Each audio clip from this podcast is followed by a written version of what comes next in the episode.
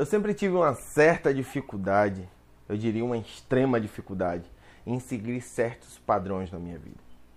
Quem me conhece sabe que eu sempre fui adepto a inovar, a mudar padrões em tudo que eu fazia. É incrível porque a gente nunca se pergunta por que as coisas são como são. Eu me lembro que quando os piores dias da minha vida chegou e eu entendi que eu precisava caminhar com Jesus porque o meu método tinha dado errado. As pessoas são hipócritas, falam: "Não, eu quero conhecer o amor de Jesus". Que nada.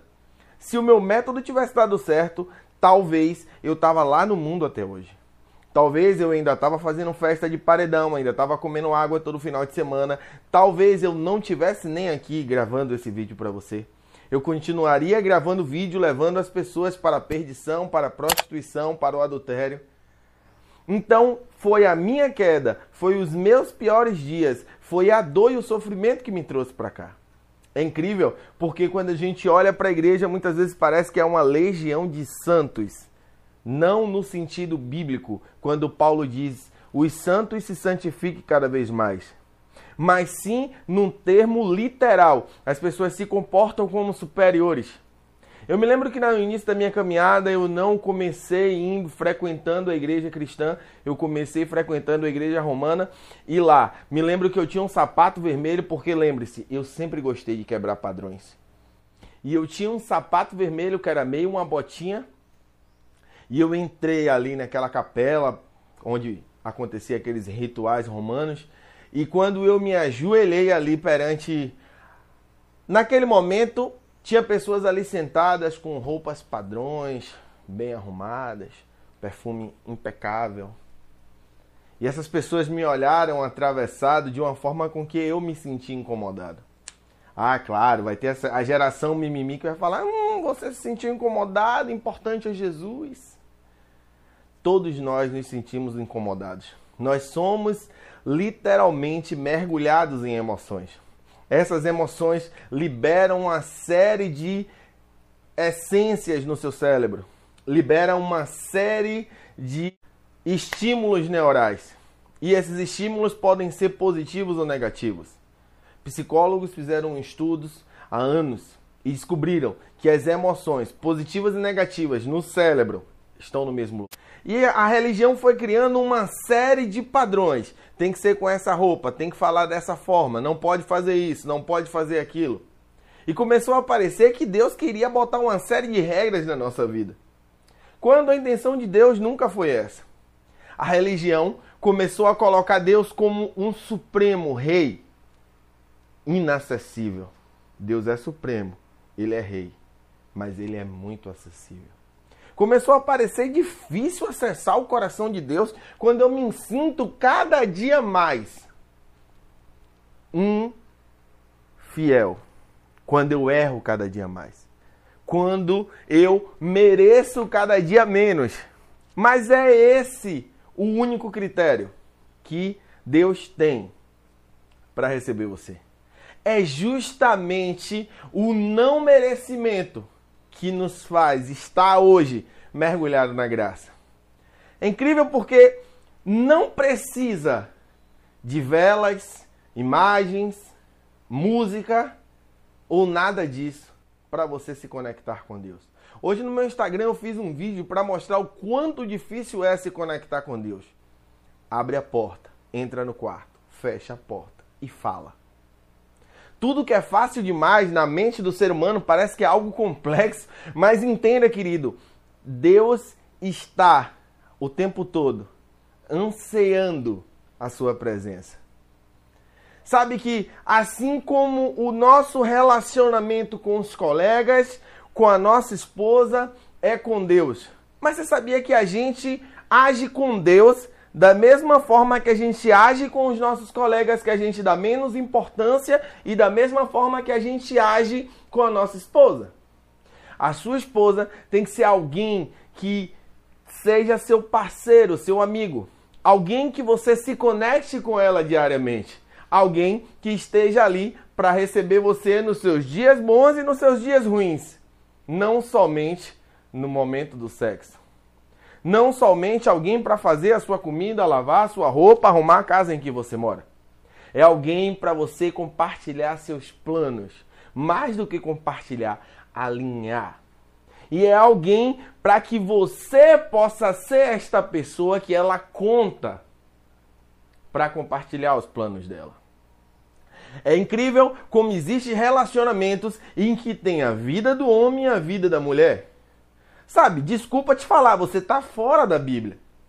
Eu não vou aqui falar um negócio bonitinho, dizer que Deus vai abençoar, porque o que você está fora da Bíblia, eu não posso jamais trazer uma revelação diferente. Você está fora da Bíblia. A Bíblia vai declarar e vai aparecer aqui. Eu quero que você leia, tanto aqui como na sua Bíblia. Abra no celular, pegue ela física, que o marido e a mulher, casados, são um só. Como você pode ser um só se você não conversa com sua esposa, se você tem o seu dinheiro e ela tem o dinheiro dela, se você tem uma série de coisas que bloqueiam o relacionamento de vocês de avançar. Existe muita bobagem na internet, mas existe um, algumas coisas muito relevantes e uma delas é uma frase que o casal inteligente prospera junto.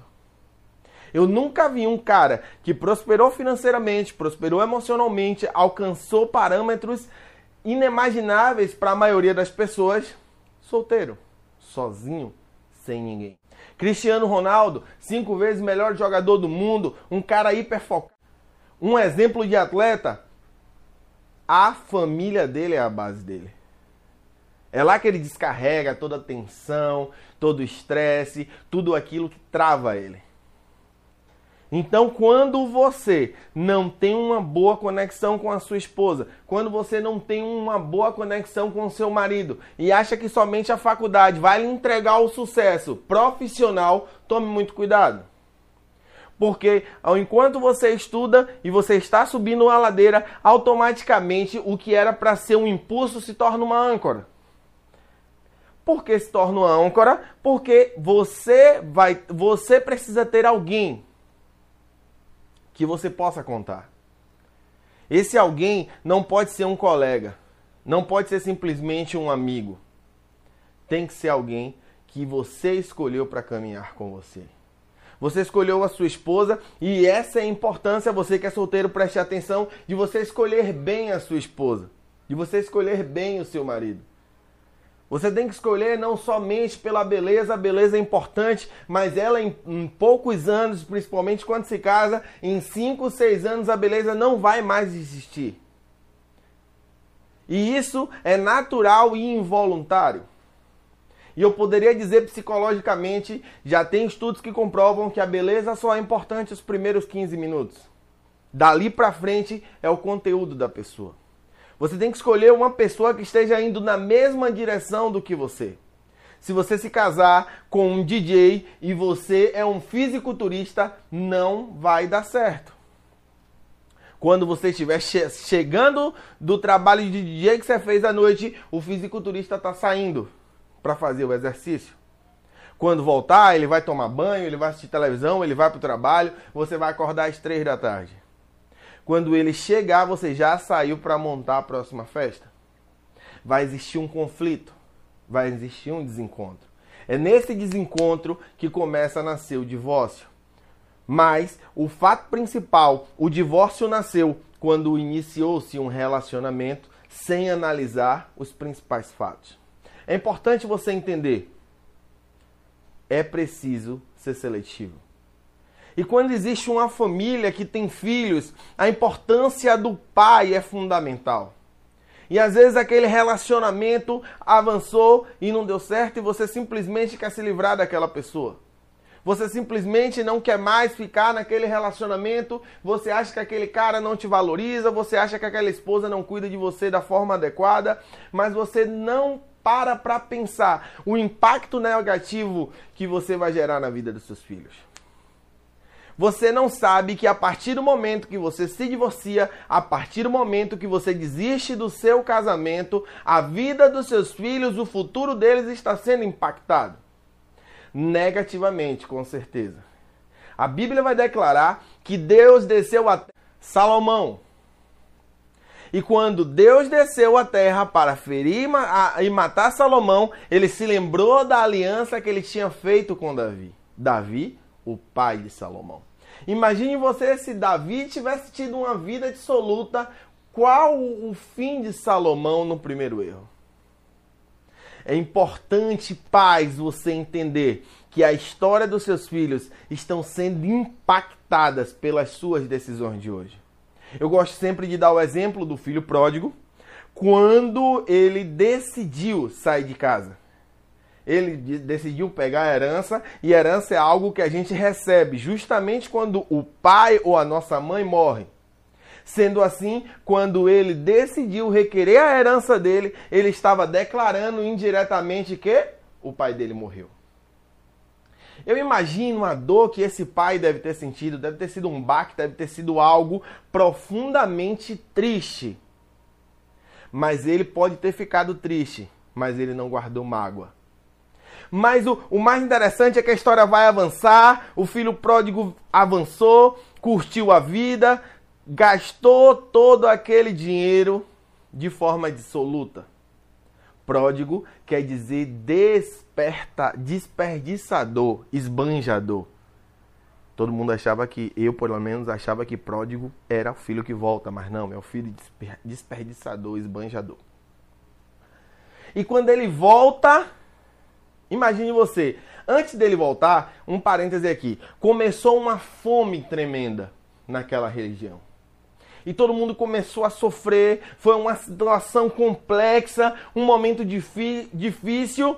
E aquele filho que agora estava passando fome, apesar de há pouco tempo atrás ser rico, agora sem amigos, agora sem festas, aquele filho foi trabalhar sendo auxiliar do cara que cuidava de porcos. E ele desejava comer a comida dos porcos. Então a própria Bíblia vai declarar que ele caindo em si, e aqui eu paro e abro um parêntese para você. A gente vive hoje uma geração que é para mim, na minha opinião, a pior geração que eu já vi na minha vida. Eu achava que na minha geração tinha uns caras que eram horríveis. Tinha uns caras que eu considerava terrivelmente horríveis. Eu achava que aqueles caras desonravam suas, suas mães, seus pais, não respeitavam ninguém. Eu considerava aqueles caras os piores. E comparado a essa geração, esses caras são anjos. Comparado a essa geração, esses caras são exemplo.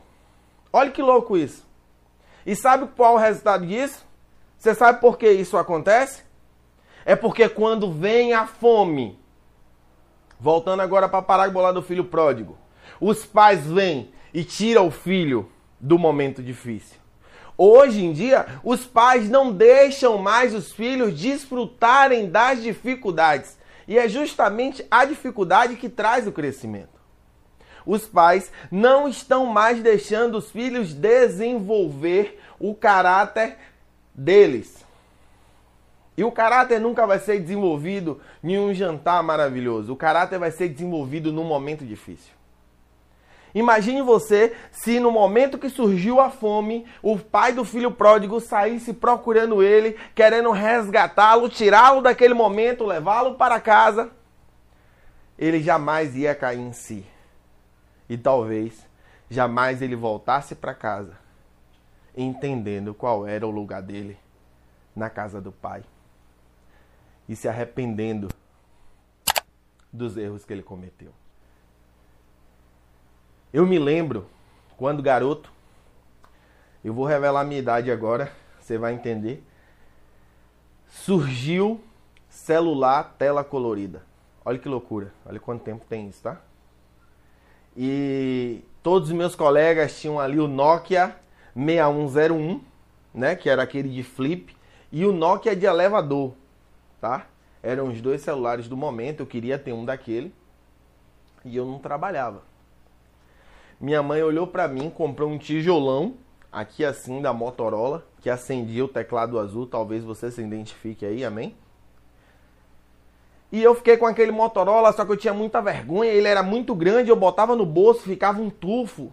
Mas minha mãe me deu ele falou: Esse é o que eu tenho condições de te dar. E é esse que você vai usar, porque quando você está na rua eu fico preocupado. Eu preciso falar com você.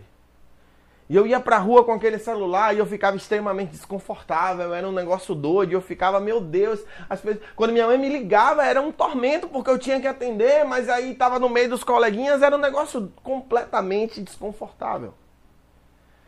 E eu, e, e eu me lembro que eu cheguei tarde um dia do colégio, olha o nível de o nível de sabedoria, o nível de inteligência de minha mãe o nível de expertise, a visão de futuro que minha mãe tinha. Olha isso. E eu cheguei tarde da escola, era um primeiro ano que eu estava estudando no, no centro da cidade, era um primeiro ano que eu estava estudando é, no turno da tarde.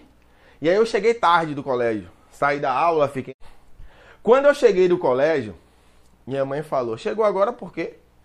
Ah, não, eu fiquei conversando com os colegas, minha mãe, beleza. Na segunda-feira ela já tinha me transferido para o turno da manhã.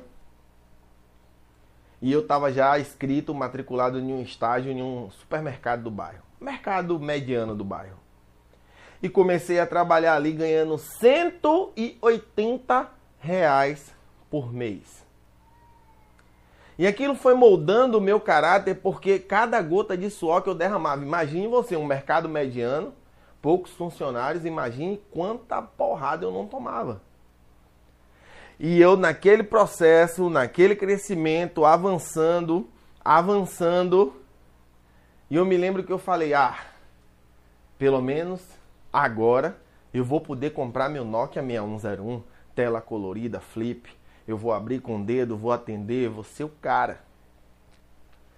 E aí eu falei: "Minha mãe, vamos no shopping agora já que eu estou trabalhando, nós vamos comprar o meu celular.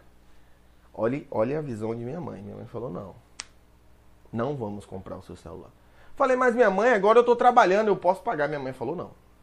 Você vai trabalhar, você vai receber o seu salário, nós vamos no shopping, você vai dar todo o seu salário de entrada e a gente vai parcelar de duas vezes o restante o celular era 400 reais. E assim, eu aguardei um mês, fomos no shopping, demos todo o meu salário, eu fiquei sem nenhum centavo de entrada e parcelamos o restante no, no cartão. Você pegou a diferença para essa geração de agora? É isso que está faltando. Modelagem de caráter. E cada dia naquele supermercado foi uma modelagem de caráter para mim. Cada dia naquele supermercado me fez valorizar cada centavo que saía do meu bolso. E isso é o impacto de meu pai e de minha mãe na minha vida. Só que infelizmente, quando eu estava na base de 15 para 16 anos, por desentendimento de meu pai, de minha mãe, erros de ambos os lados, os dois acabaram se separando. E eu tenho consciência total que isso teve um impacto tremendo sobre minha vida.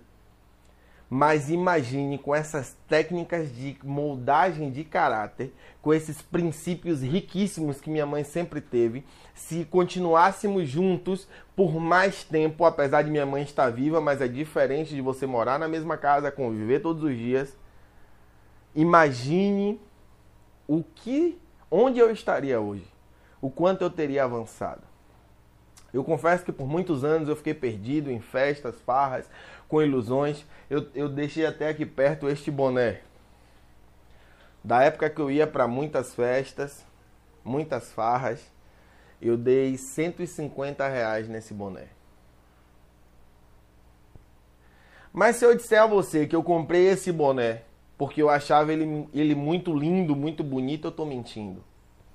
Eu comprei esse boné por algo que essa geração faz muito, comete muito esse erro. Eu comprei por quem vendia e por quem usava.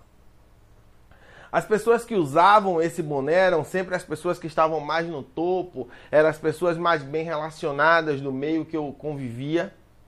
E eu achava que para eu ser aceito, para eu me sentir melhor, para eu me sentir mais importante, eu precisava desse boné. E esse é um erro tremendo que a gente comete. Você já tem valor. mesmo que você use a roupa da loja de 10, a roupa da Riachuelo, da C&A, a roupa não importa. Deus enviou o filho dele para a terra para morrer por você. Como você acha que uma roupa, um boné vai definir o seu valor? Para Deus isso não importa. Isso importa para as pessoas que têm pouco valor. Porque uma pessoa que tem muito valor não está muito preocupada com sua roupa. Você precisa crescer em fé. Você precisa primeiro entender o seu valor. Você precisa começar a tomar atitudes inteligentes sobre você. Você precisa parar de estar preocupado o tempo todo em agradar a B ou C. Se foque em agradar ao coração de Deus. Eu falei ontem no meu Instagram sobre atitudes inteligentes. E eu, por muitos anos, tive atitudes muito burras. Eu não sou perfeito. Vai completar dois anos que eu aceitei Jesus e desde então eu passei a ter minha vida transformada. Não meu guarda-roupa, minha vida. Eu parei de me incomodar mais com a opinião das pessoas, apesar de eu começar a ser mais criticado que antes.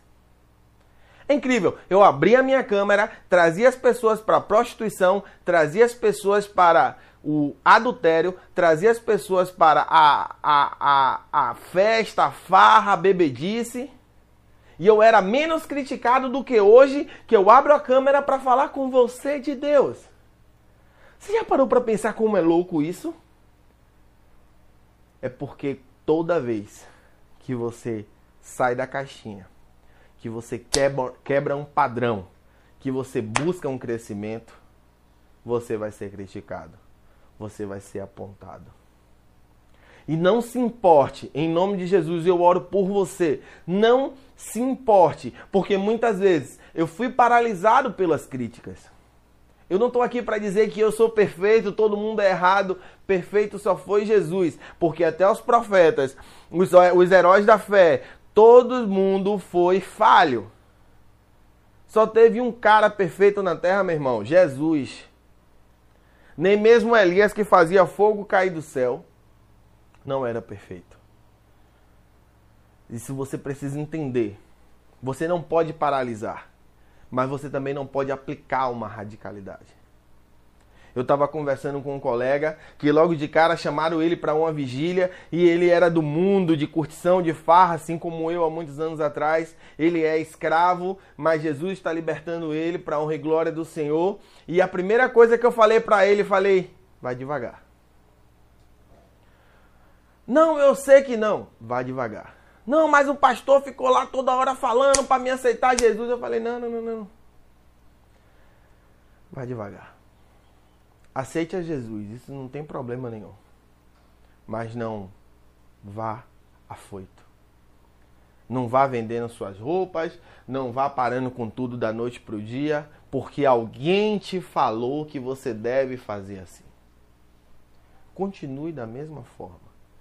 E eu vou finalizar contando esse testemunho, que eu me lembro que eu e Priscila aceitou Jesus, nós fomos lá na PIB do Brasil para honra e glória do Senhor. Nós já assistíamos muitos vídeos online, muita coisa, mas a gente não tinha tido uma experiência presencial ainda com Deus. A gente já tinha tido experiências em casas, orações, libertações.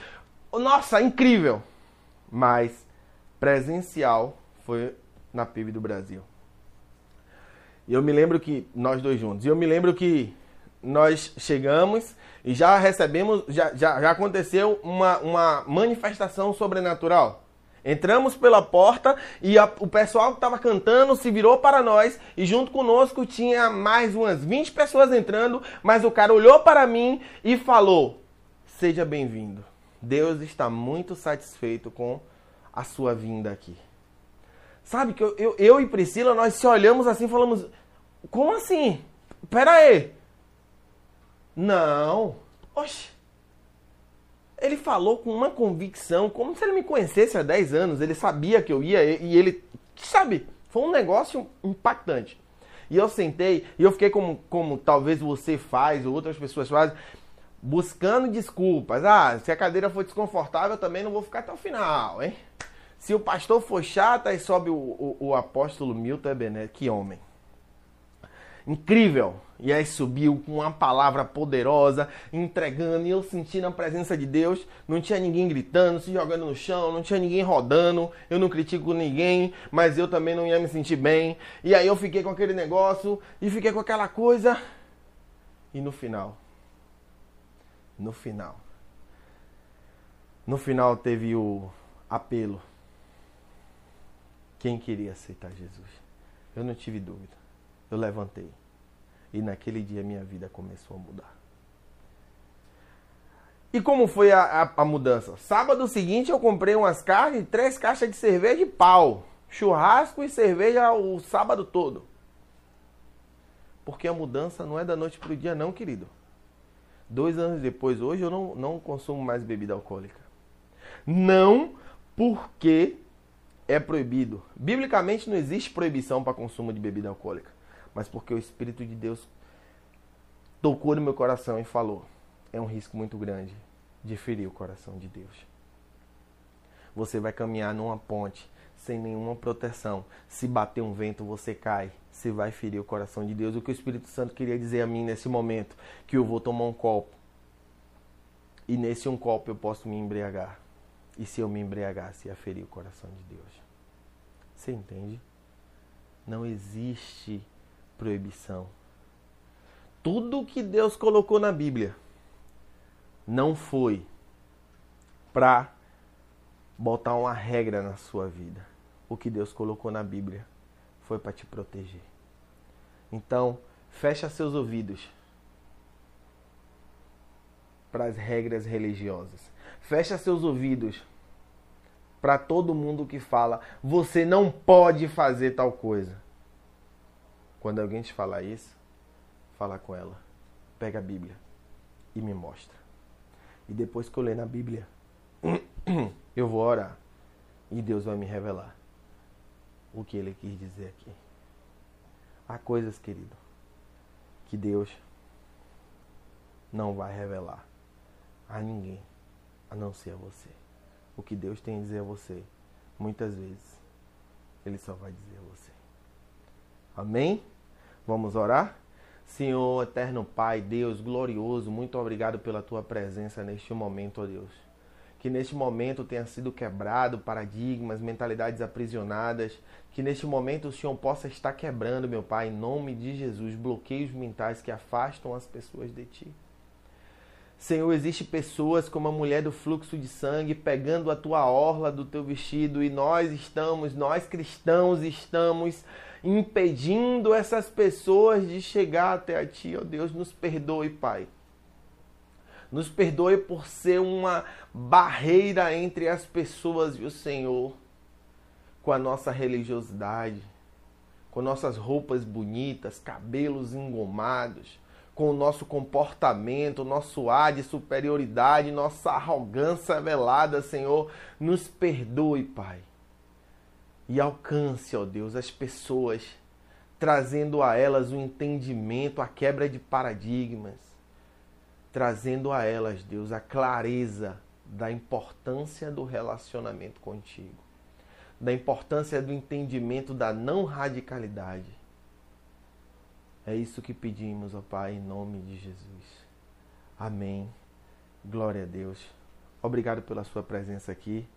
Desde já ficamos muito gratos se você gostou, envie para alguém. E eu tenho certeza, se você viver sem regras religiosas, mas baseado no que Deus vai falar com você, muita coisa vai mudar na sua vida. Eu sou Luan, espero te encontrar mais vezes.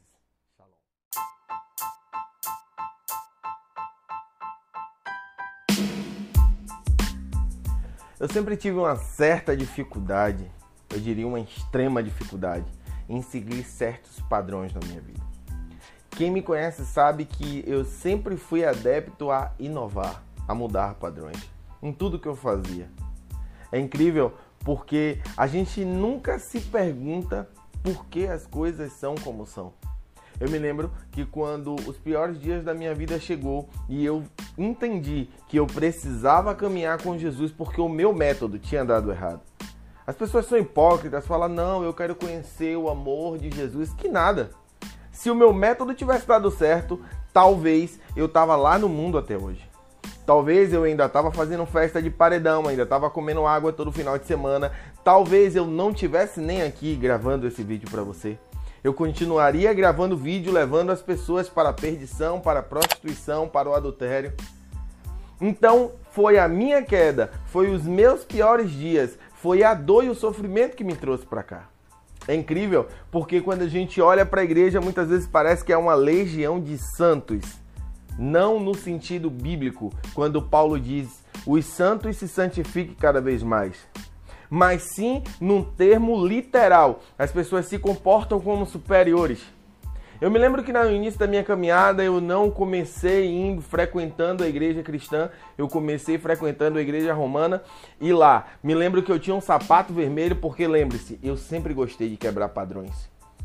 E eu tinha um sapato vermelho que era meio uma botinha e eu entrei ali naquela capela onde acontecia aqueles rituais romanos.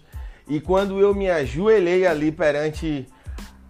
Naquele momento, tinha pessoas ali sentadas com roupas padrões, bem arrumadas, perfume impecável. E essas pessoas me olharam atravessado de uma forma com que eu me senti incomodado. Ah, claro, vai ter essa, a geração mimimi que vai falar: hum, você se sentiu incomodado, importante é Jesus todos nós nos sentimos incomodados. Nós somos literalmente mergulhados em emoções. Essas emoções liberam uma série de essências no seu cérebro, liberam uma série de estímulos neurais. E esses estímulos podem ser positivos ou negativos.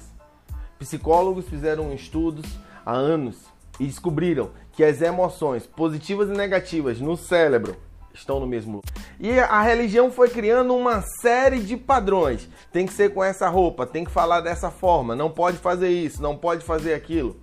E começou a parecer que Deus queria botar uma série de regras na nossa vida. Quando a intenção de Deus nunca foi essa. A religião começou a colocar Deus como um supremo rei inacessível. Deus é supremo, ele é rei, mas ele é muito acessível. Começou a parecer difícil acessar o coração de Deus quando eu me sinto cada dia mais um fiel. Quando eu erro cada dia mais. Quando eu mereço cada dia menos. Mas é esse o único critério que Deus tem para receber você. É justamente o não merecimento que nos faz estar hoje mergulhado na graça. É incrível porque não precisa de velas, imagens, música ou nada disso para você se conectar com Deus. Hoje no meu Instagram eu fiz um vídeo para mostrar o quanto difícil é se conectar com Deus. Abre a porta, entra no quarto, fecha a porta e fala. Tudo que é fácil demais na mente do ser humano parece que é algo complexo, mas entenda, querido, Deus está o tempo todo ansiando a sua presença. Sabe que assim como o nosso relacionamento com os colegas, com a nossa esposa, é com Deus. Mas você sabia que a gente age com Deus da mesma forma que a gente age com os nossos colegas que a gente dá menos importância e da mesma forma que a gente age com a nossa esposa. A sua esposa tem que ser alguém que seja seu parceiro, seu amigo, alguém que você se conecte com ela diariamente, alguém que esteja ali para receber você nos seus dias bons e nos seus dias ruins, não somente no momento do sexo. Não somente alguém para fazer a sua comida, lavar a sua roupa, arrumar a casa em que você mora. É alguém para você compartilhar seus planos. Mais do que compartilhar, alinhar. E é alguém para que você possa ser esta pessoa que ela conta para compartilhar os planos dela. É incrível como existem relacionamentos em que tem a vida do homem e a vida da mulher. Sabe, desculpa te falar, você tá fora da Bíblia. Eu não vou aqui falar um negócio bonitinho, dizer que Deus vai abençoar, porque o que você tá fora da Bíblia, eu não posso jamais trazer uma revelação diferente. Você tá fora da Bíblia. A Bíblia vai declarar e vai aparecer aqui. Eu quero que você leia, tanto aqui como na sua Bíblia. Abra no celular, pegue ela física, que o marido e a mulher, casados, são um só. Como você pode ser um só se você não conversa com sua esposa? Se você tem o seu dinheiro e ela tem o dinheiro dela? Se você tem uma série de coisas que bloqueiam o relacionamento de vocês de avançar? Existe muita bobagem na internet, mas existem um, algumas coisas muito relevantes e uma delas é uma frase que o casal inteligente prospera junto. Eu nunca vi um cara que prosperou financeiramente, prosperou emocionalmente, alcançou parâmetros inimagináveis para a maioria das pessoas solteiro, sozinho, sem ninguém. Cristiano Ronaldo, cinco vezes melhor jogador do mundo, um cara hiper focado, um exemplo de atleta. A família dele é a base dele. É lá que ele descarrega toda a tensão, todo o estresse, tudo aquilo que trava ele. Então, quando você não tem uma boa conexão com a sua esposa, quando você não tem uma boa conexão com o seu marido e acha que somente a faculdade vai lhe entregar o sucesso profissional, tome muito cuidado. Porque ao enquanto você estuda e você está subindo a ladeira, automaticamente o que era para ser um impulso se torna uma âncora. Por que se torna uma âncora? Porque você vai, você precisa ter alguém que você possa contar. Esse alguém não pode ser um colega, não pode ser simplesmente um amigo. Tem que ser alguém que você escolheu para caminhar com você. Você escolheu a sua esposa e essa é a importância, você que é solteiro, preste atenção, de você escolher bem a sua esposa, de você escolher bem o seu marido. Você tem que escolher não somente pela beleza, a beleza é importante, mas ela em, em poucos anos, principalmente quando se casa, em 5, 6 anos a beleza não vai mais existir. E isso é natural e involuntário. E eu poderia dizer psicologicamente, já tem estudos que comprovam que a beleza só é importante os primeiros 15 minutos. Dali para frente é o conteúdo da pessoa. Você tem que escolher uma pessoa que esteja indo na mesma direção do que você. Se você se casar com um DJ e você é um fisiculturista, não vai dar certo. Quando você estiver che chegando do trabalho de DJ que você fez à noite, o fisiculturista está saindo para fazer o exercício. Quando voltar, ele vai tomar banho, ele vai assistir televisão, ele vai para o trabalho, você vai acordar às três da tarde. Quando ele chegar, você já saiu para montar a próxima festa? Vai existir um conflito, vai existir um desencontro. É nesse desencontro que começa a nascer o divórcio. Mas o fato principal, o divórcio nasceu quando iniciou-se um relacionamento sem analisar os principais fatos. É importante você entender. É preciso ser seletivo. E quando existe uma família que tem filhos, a importância do pai é fundamental. E às vezes aquele relacionamento avançou e não deu certo e você simplesmente quer se livrar daquela pessoa. Você simplesmente não quer mais ficar naquele relacionamento, você acha que aquele cara não te valoriza, você acha que aquela esposa não cuida de você da forma adequada, mas você não para para pensar o impacto negativo que você vai gerar na vida dos seus filhos. Você não sabe que a partir do momento que você se divorcia, a partir do momento que você desiste do seu casamento, a vida dos seus filhos, o futuro deles está sendo impactado. Negativamente, com certeza. A Bíblia vai declarar que Deus desceu a Salomão. E quando Deus desceu à terra para ferir e matar Salomão, ele se lembrou da aliança que ele tinha feito com Davi. Davi o pai de Salomão. Imagine você se Davi tivesse tido uma vida dissoluta, qual o fim de Salomão no primeiro erro? É importante, pais, você entender que a história dos seus filhos estão sendo impactadas pelas suas decisões de hoje. Eu gosto sempre de dar o exemplo do filho pródigo, quando ele decidiu sair de casa ele decidiu pegar a herança e herança é algo que a gente recebe justamente quando o pai ou a nossa mãe morre. Sendo assim, quando ele decidiu requerer a herança dele, ele estava declarando indiretamente que o pai dele morreu.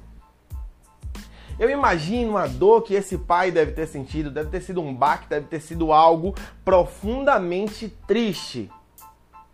Mas ele pode ter ficado triste, mas ele não guardou mágoa. Mas o, o mais interessante é que a história vai avançar, o filho pródigo avançou, curtiu a vida, gastou todo aquele dinheiro de forma dissoluta.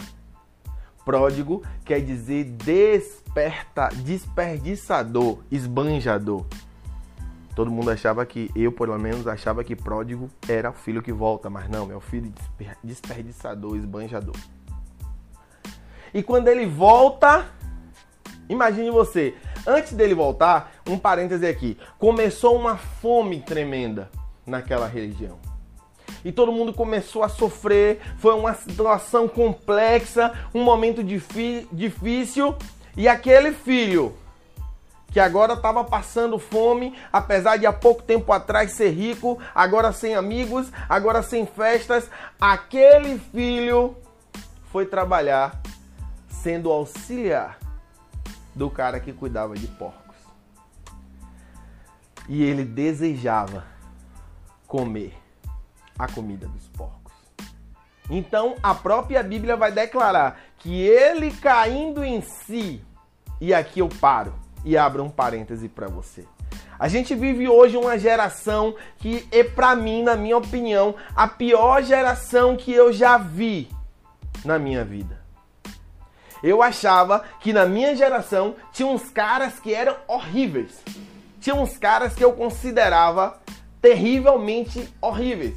Eu achava que aqueles caras desonravam suas, suas mães, seus pais, não respeitavam ninguém. Eu considerava aqueles caras os piores. E comparado a essa geração, esses caras são anjos. Comparado a essa geração, esses caras são exemplo. Olha que louco isso. E sabe qual é o resultado disso? Você sabe por que isso acontece? É porque quando vem a fome, voltando agora para a parábola do filho pródigo, os pais vêm e tiram o filho do momento difícil. Hoje em dia, os pais não deixam mais os filhos desfrutarem das dificuldades. E é justamente a dificuldade que traz o crescimento. Os pais não estão mais deixando os filhos desenvolver o caráter deles. E o caráter nunca vai ser desenvolvido em um jantar maravilhoso. O caráter vai ser desenvolvido num momento difícil.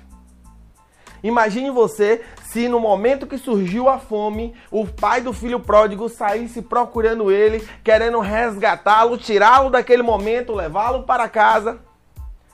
Ele jamais ia cair em si. E talvez jamais ele voltasse para casa, entendendo qual era o lugar dele na casa do pai e se arrependendo dos erros que ele cometeu. Eu me lembro quando garoto, eu vou revelar minha idade agora, você vai entender. Surgiu celular tela colorida. Olha que loucura. Olha quanto tempo tem isso, tá? E todos os meus colegas tinham ali o Nokia 6101, né, que era aquele de flip, e o Nokia de elevador, tá? Eram os dois celulares do momento, eu queria ter um daquele e eu não trabalhava. Minha mãe olhou para mim, comprou um tijolão aqui assim da Motorola, que acendia o teclado azul, talvez você se identifique aí, amém? E eu fiquei com aquele Motorola, só que eu tinha muita vergonha, ele era muito grande, eu botava no bolso, ficava um tufo. Mas minha mãe me deu ele falou: "Esse é o que eu tenho condições de te dar". E é esse que você vai usar, porque quando você tá na rua eu fico preocupada. Eu preciso falar com você.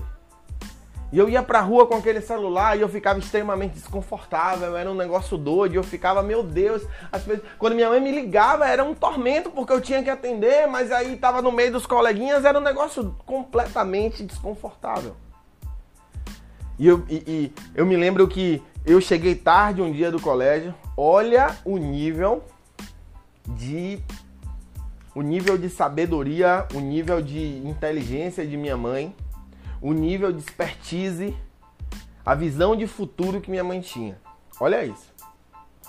E eu cheguei tarde da escola, era um primeiro ano que eu estava estudando no, no centro da cidade, era um primeiro ano que eu estava estudando é, no turno da tarde. E aí eu cheguei tarde do colégio, saí da aula, fiquei. Quando eu cheguei do colégio, minha mãe falou: Chegou agora por quê? Ah, não, fiquei conversando com os colegas. Minha mãe, beleza.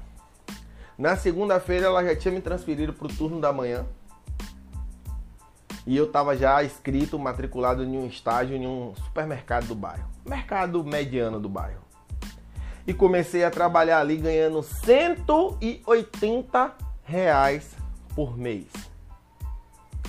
E aquilo foi moldando o meu caráter porque cada gota de suor que eu derramava. Imagine você, um mercado mediano, poucos funcionários, imagine quanta porrada eu não tomava. E eu naquele processo, naquele crescimento, avançando, avançando, e eu me lembro que eu falei: "Ah, pelo menos agora eu vou poder comprar meu Nokia 6101, tela colorida, flip. Eu vou abrir com o dedo, vou atender, vou ser o cara". E aí eu falei: "Minha mãe, vamos no shopping agora, já que eu estou trabalhando, nós vamos comprar o meu celular". Olhe, olhe a visão de minha mãe. Minha mãe falou: não, não vamos comprar o seu celular. Falei, mas minha mãe, agora eu estou trabalhando, eu posso pagar. Minha mãe falou: não. Você vai trabalhar, você vai receber o seu salário, nós vamos no shopping, você vai dar todo o seu salário de entrada e a gente vai parcelar de duas vezes o restante. O celular era 400 reais. E assim, eu aguardei um mês fomos no shopping, demos todo o meu salário, eu fiquei sem nenhum centavo de entrada e parcelamos o restante no, no cartão. Você pegou a diferença para essa geração de agora? É isso que está faltando. Modelagem de caráter. E cada dia naquele supermercado foi uma modelagem de caráter para mim. Cada dia naquele supermercado me fez valorizar cada centavo que saía do meu bolso. E isso é o impacto de meu pai e de minha mãe na minha vida. Só que infelizmente, quando eu estava na base de 15 para 16 anos, por desentendimento de meu pai, de minha mãe, erros de ambos os lados, os dois acabaram se separando. E eu tenho consciência total que isso teve um impacto tremendo sobre minha vida. Mas imagine com essas técnicas de moldagem de caráter, com esses princípios riquíssimos que minha mãe sempre teve, se continuássemos juntos por mais tempo, apesar de minha mãe estar viva, mas é diferente de você morar na mesma casa, conviver todos os dias. Imagine o que onde eu estaria hoje o quanto eu teria avançado. Eu confesso que por muitos anos eu fiquei perdido em festas, farras, com ilusões. Eu, eu deixei até aqui perto este boné. Da época que eu ia para muitas festas, muitas farras, eu dei 150 reais nesse boné. Mas se eu disser a você que eu comprei esse boné porque eu achava ele, ele muito lindo, muito bonito, eu tô mentindo. Eu comprei esse boné por algo que essa geração faz muito, comete muito esse erro. Eu comprei por quem vendia e por quem usava. As pessoas que usavam esse boné eram sempre as pessoas que estavam mais no topo, eram as pessoas mais bem relacionadas no meio que eu convivia.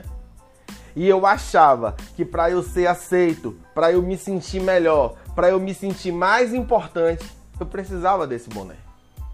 E esse é um erro tremendo que a gente comete. Você já tem valor, mesmo que você use a roupa da loja de 10, a roupa da Riachuelo, da C&A, a roupa não importa. Deus enviou o filho dele para a terra para morrer por você. Como você acha que uma roupa, um boné vai definir o seu valor?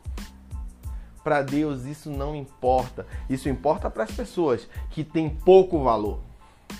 Porque uma pessoa que tem muito valor não está muito preocupada com sua roupa. Você precisa crescer em fé. Você precisa primeiro entender o seu valor.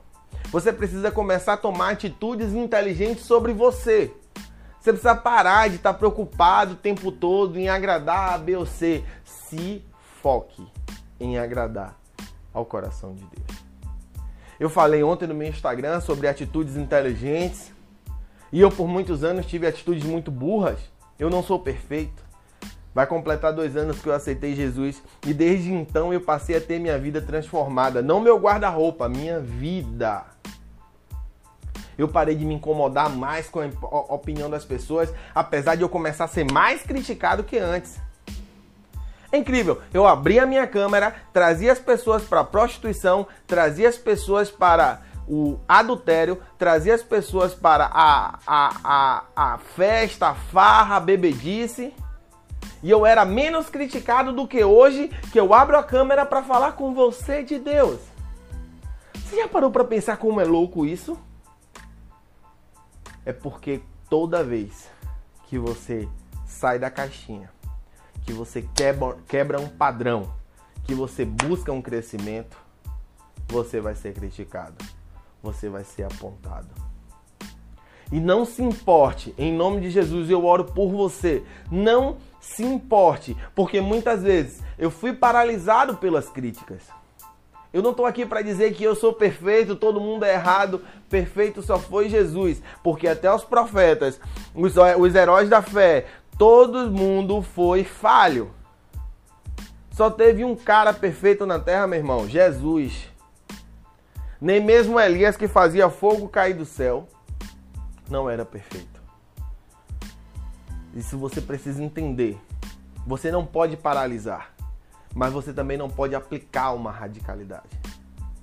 Eu estava conversando com um colega que logo de cara chamaram ele para uma vigília e ele era do mundo de curtição, de farra, assim como eu há muitos anos atrás. Ele é escravo, mas Jesus está libertando ele para honra e glória do Senhor. E a primeira coisa que eu falei para ele, falei: vai devagar. Não, eu sei que não. Vai devagar. Não, mas o pastor ficou lá toda hora falando para me aceitar Jesus. Eu falei: não, não, não, não. Vai devagar. Aceite a Jesus, isso não tem problema nenhum. Mas não vá afoito. Não vá vendendo suas roupas, não vá parando com tudo da noite para o dia, porque alguém te falou que você deve fazer assim. Continue da mesma forma. E eu vou finalizar contando esse testemunho, que eu me lembro que eu e Priscila aceitou Jesus, nós fomos lá na PIB do Brasil para honra e glória do Senhor. Nós já assistíamos muitos vídeos online, muita coisa, mas a gente não tinha tido uma experiência presencial ainda com Deus. A gente já tinha tido experiências em casas, orações, libertações. Nossa, incrível. Mas presencial foi na PIB do Brasil. E eu me lembro que nós dois juntos. E eu me lembro que nós chegamos e já recebemos, já, já, já aconteceu uma, uma manifestação sobrenatural. Entramos pela porta e a, o pessoal que estava cantando se virou para nós e junto conosco tinha mais umas 20 pessoas entrando, mas o cara olhou para mim e falou: Seja bem-vindo. Deus está muito satisfeito com a sua vinda aqui. Sabe que eu, eu, eu e Priscila, nós se olhamos assim falamos: Como assim? Pera aí, não. Oxe. Ele falou com uma convicção, como se ele me conhecesse há 10 anos. Ele sabia que eu ia e ele, sabe, foi um negócio impactante. E eu sentei e eu fiquei como, como talvez você faz ou outras pessoas fazem, buscando desculpas. Ah, se a cadeira for desconfortável, eu também não vou ficar até o final, hein? Se o pastor for chato, aí sobe o, o, o apóstolo Milton Ebenezer. Que homem incrível. E aí subiu com uma palavra poderosa, entregando, e eu senti na presença de Deus. Não tinha ninguém gritando, se jogando no chão, não tinha ninguém rodando. Eu não critico ninguém, mas eu também não ia me sentir bem. E aí eu fiquei com aquele negócio e fiquei com aquela coisa. E no final, no final, no final teve o apelo. Quem queria aceitar Jesus? Eu não tive dúvida eu levantei. E naquele dia minha vida começou a mudar. E como foi a, a, a mudança? Sábado seguinte eu comprei umas caixas, três caixas de cerveja de pau. Churrasco e cerveja o sábado todo. Porque a mudança não é da noite pro dia não, querido. Dois anos depois, hoje eu não, não consumo mais bebida alcoólica. Não porque é proibido. Biblicamente não existe proibição para consumo de bebida alcoólica, mas porque o Espírito de Deus tocou no meu coração e falou: é um risco muito grande de ferir o coração de Deus. Você vai caminhar numa ponte sem nenhuma proteção. Se bater um vento, você cai. Você vai ferir o coração de Deus. O que o Espírito Santo queria dizer a mim nesse momento, que eu vou tomar um copo. E nesse um copo eu posso me embriagar. E se eu me embriagasse, ia ferir o coração de Deus. Você entende? Não existe proibição. Tudo que Deus colocou na Bíblia não foi para botar uma regra na sua vida. O que Deus colocou na Bíblia foi para te proteger. Então, fecha seus ouvidos para as regras religiosas. Fecha seus ouvidos para todo mundo que fala: você não pode fazer tal coisa. Quando alguém te falar isso, fala com ela. Pega a Bíblia e me mostra. E depois que eu ler na Bíblia, eu vou orar e Deus vai me revelar o que ele quis dizer aqui. Há coisas, querido, que Deus não vai revelar a ninguém, a não ser a você. O que Deus tem a dizer a você, muitas vezes, Ele só vai dizer. Amém? Vamos orar? Senhor, eterno Pai, Deus glorioso, muito obrigado pela tua presença neste momento, ó Deus que neste momento tenha sido quebrado paradigmas, mentalidades aprisionadas, que neste momento o Senhor possa estar quebrando, meu Pai, em nome de Jesus, bloqueios mentais que afastam as pessoas de Ti. Senhor, existe pessoas como a mulher do fluxo de sangue pegando a tua orla do teu vestido e nós estamos, nós cristãos estamos impedindo essas pessoas de chegar até a ti, ó Deus, nos perdoe, Pai. Nos perdoe por ser uma barreira entre as pessoas e o Senhor, com a nossa religiosidade, com nossas roupas bonitas, cabelos engomados, com o nosso comportamento, nosso ar de superioridade, nossa arrogância velada, Senhor, nos perdoe, Pai. E alcance, ó Deus, as pessoas, trazendo a elas o entendimento, a quebra de paradigmas trazendo a elas, Deus, a clareza da importância do relacionamento contigo, da importância do entendimento da não radicalidade. É isso que pedimos, ó Pai, em nome de Jesus. Amém. Glória a Deus. Obrigado pela sua presença aqui. Desde já ficamos muito gratos. Se você gostou, envie para alguém.